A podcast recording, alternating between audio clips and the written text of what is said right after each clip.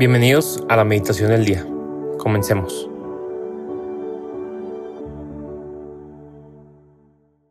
En el nombre del Padre y del Hijo y del Espíritu Santo. Amén. Señor Jesús, gracias por este momento contigo. Te pido que hagas de este momento de oración un encuentro vivo, personal, que me ayude a llevar y a desarrollar esta relación contigo. Te invoco a ti, Espíritu Santo, para llevarme a este encuentro con Jesús, tú que eres el creador de encuentros con Jesús. Ilumíname, inspírame, toca mi corazón, mi mente, para que pueda vivir conforme a las enseñanzas de mi Maestro, de mi Redentor, de mi Salvador. El día de hoy, sábado 9 de septiembre, vamos a meditar con el pasaje de San Lucas capítulo 6 versículos del 1 al 5. Un sábado, Jesús iba atravesando unos sembrados y sus discípulos arrancaban espigas al pasar. Las restregaban entre las manos y se comían los granos.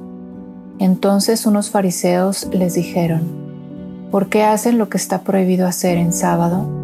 Jesús les respondió, ¿acaso no han leído lo que hizo David una vez que tenían hambre él y sus hombres, entró en el templo y tomando los panes sagrados que solo los sacerdotes podían comer, comió de ellos y les dio también a sus hombres.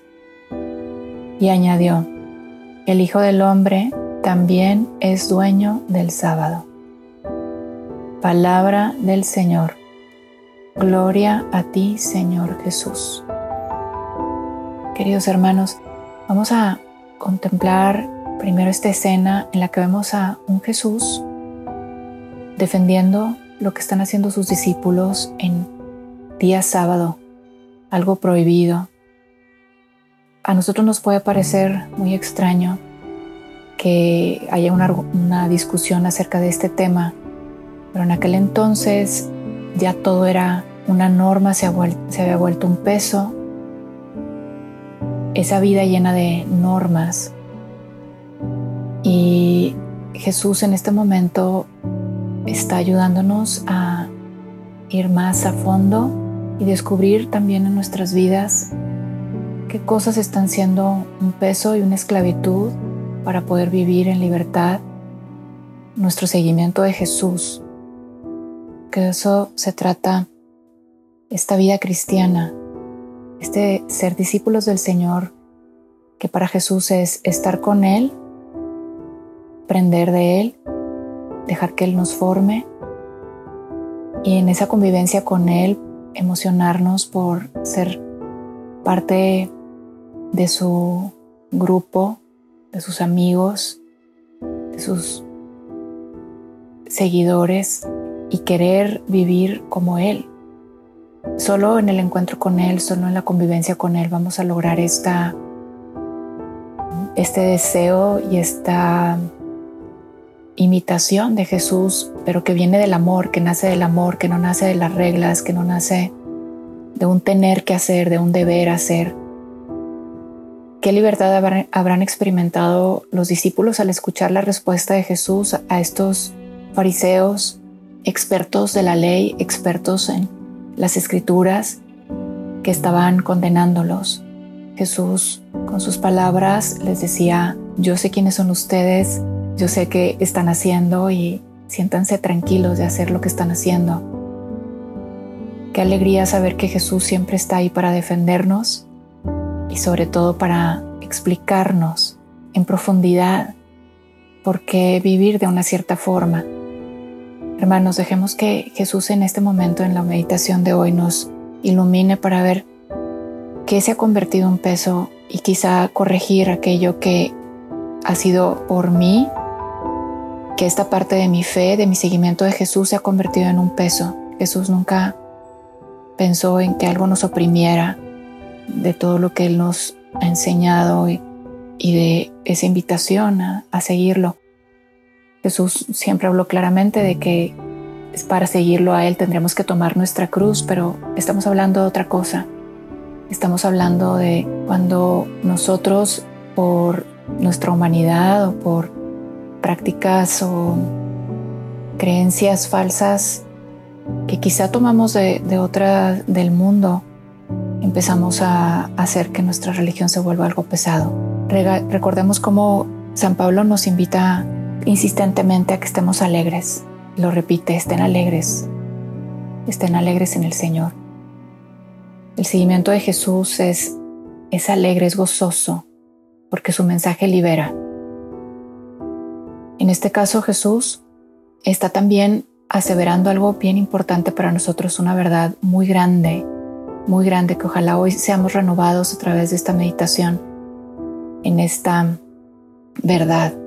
Jesús termina este pasaje diciendo el Hijo del Hombre, y eso quiere decir Él, o sea, yo, también es dueño del sábado yo soy dueño del sábado. Jesús está recordándonos su autoridad. Y si ponemos atención, hermanos, continuamente Jesús está haciendo esto en el Evangelio. Repetidamente lo hace. Tomemos por ejemplo, basta el Sermón de la Montaña para verlo clarísimo. Jesús también ahí está citando continuamente las escrituras como lo hace en este pasaje citando un evento en la vida de David y de sus hombres cuando tuvieron hambre, hicieron algo que supuestamente estaba prohibido.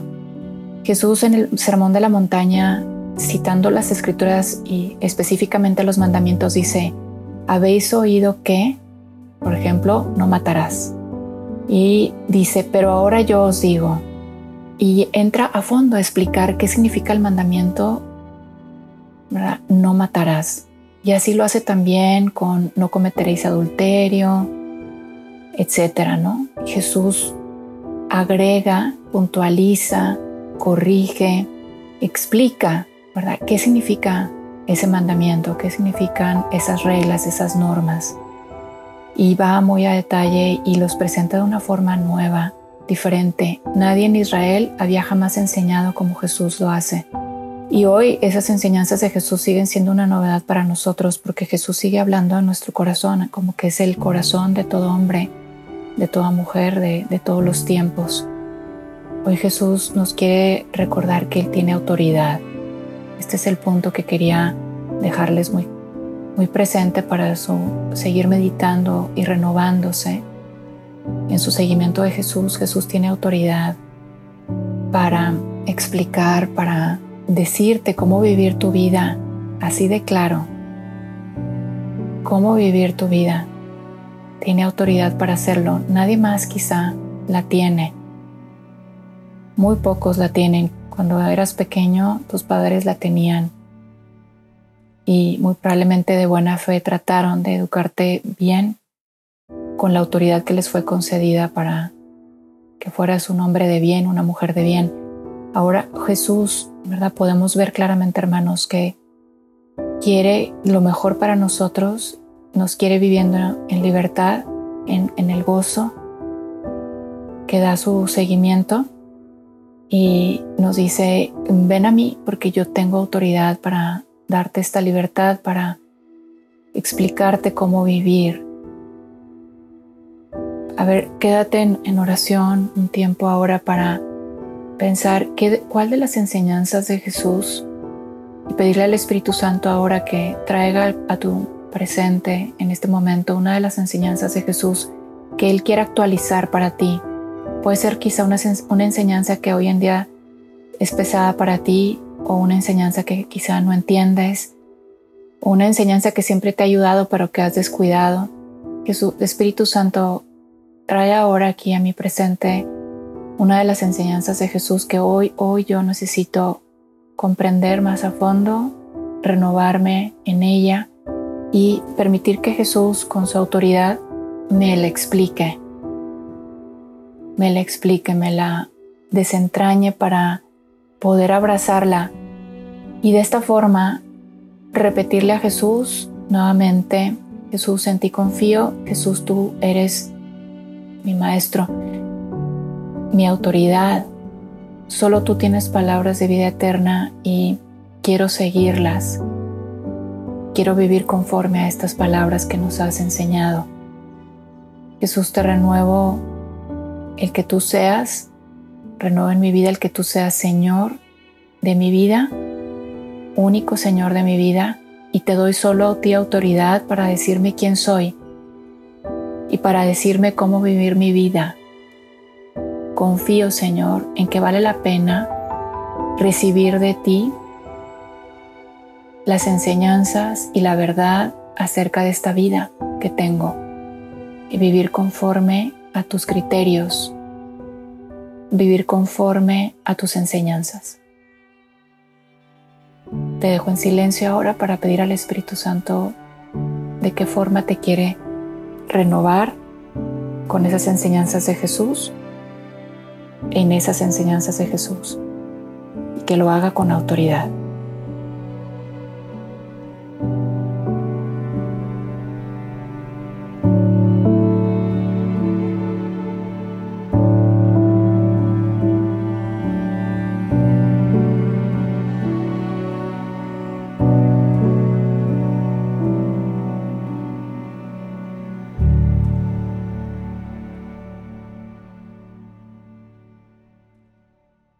Te damos gracias, Señor, por todos los beneficios recibidos a ti que vives y reinas por los siglos de los siglos. Amén. Cristo Rey nuestro, venga tu reino. María, Reina de los Apóstoles, enséñanos a orar. En el nombre del Padre, y del Hijo, y del Espíritu Santo. Amén.